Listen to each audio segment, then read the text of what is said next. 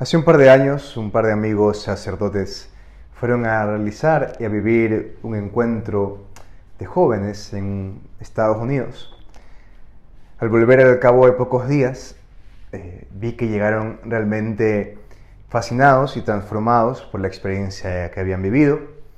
Y lo primero que hicieron fue sentarse con otros sacerdotes a ver cómo podían hacer lo mismo aquí en Ecuador, el país donde yo vivo.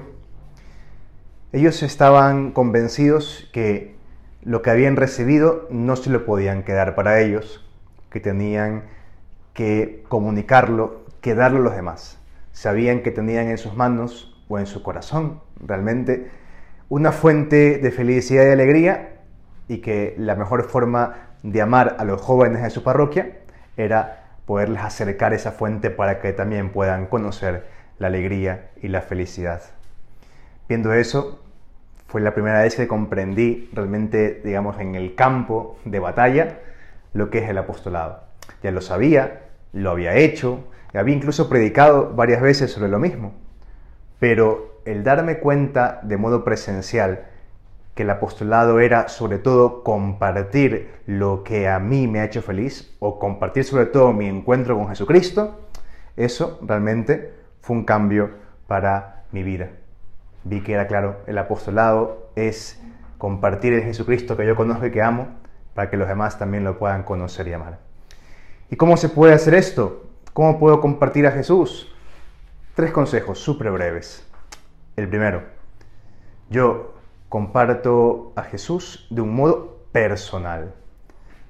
Un apostolado, como solía decir San José María, de amistad y confidencia.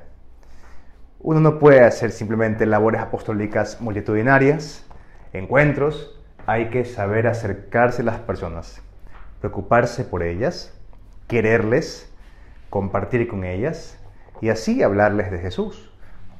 Pero que ellos, o sea, los que quieren escucharnos o los que reciben nuestra labor apostólica, no sientan que son números o objetos o ganancias que yo quiero conseguir con una labor apostólica, no, que sientan que son, por sobre todas las cosas, nuestros amigos, que les queremos, que queremos lo mejor para ellos.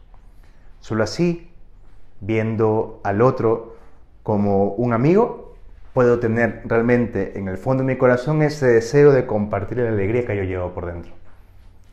Eso es apostolado. Primer punto, hacerme amigo de aquel a quien le quiero presentar a Jesús. Si no hay amistad, no hay apostolado. O podríamos decirlo de un modo positivo.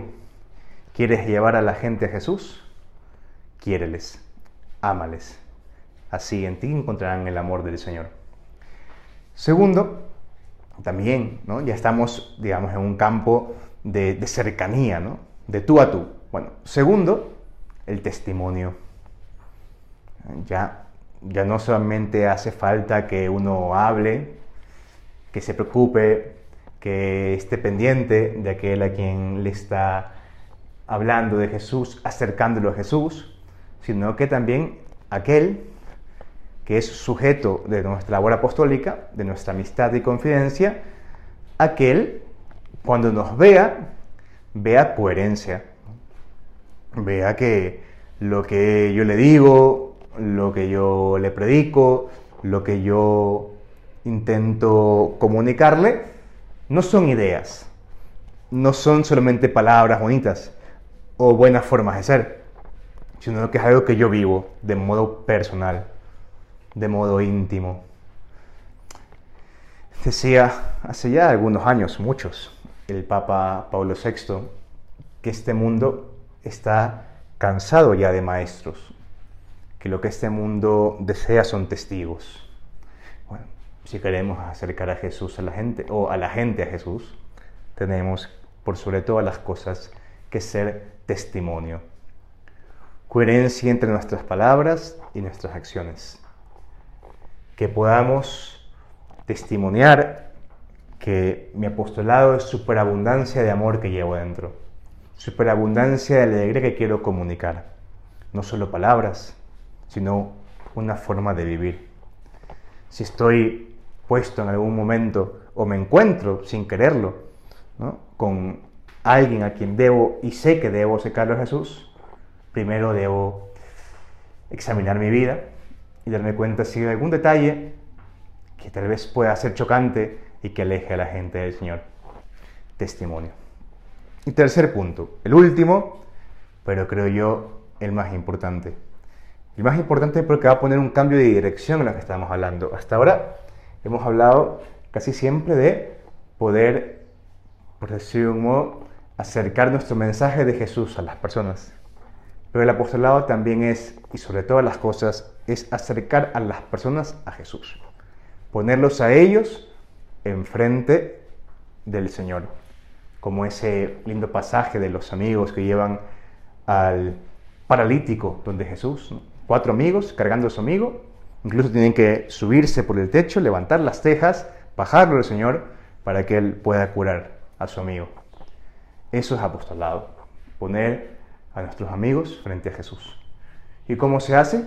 Bueno, esto es muy sencillo, es la oración. Es verdad que no hay apostolado sin amistad, primer punto. También es verdad que no hay apostolado sin testimonio, segundo punto. Pero por sobre todas las cosas, no hay apostolado si no hay oración. Si no nos ponemos de rodillas cada día a rezar con nombre y apellido, con rostro, por aquellos que queremos poner a los pies del Maestro. Eso es apostolado, oración. Podríamos decir ya, a modo de resumen, si tú me preguntas, ¿en qué se resume el apostolado? En tres puntos. En palabra, ejemplo y oración. Que Dios te bendiga.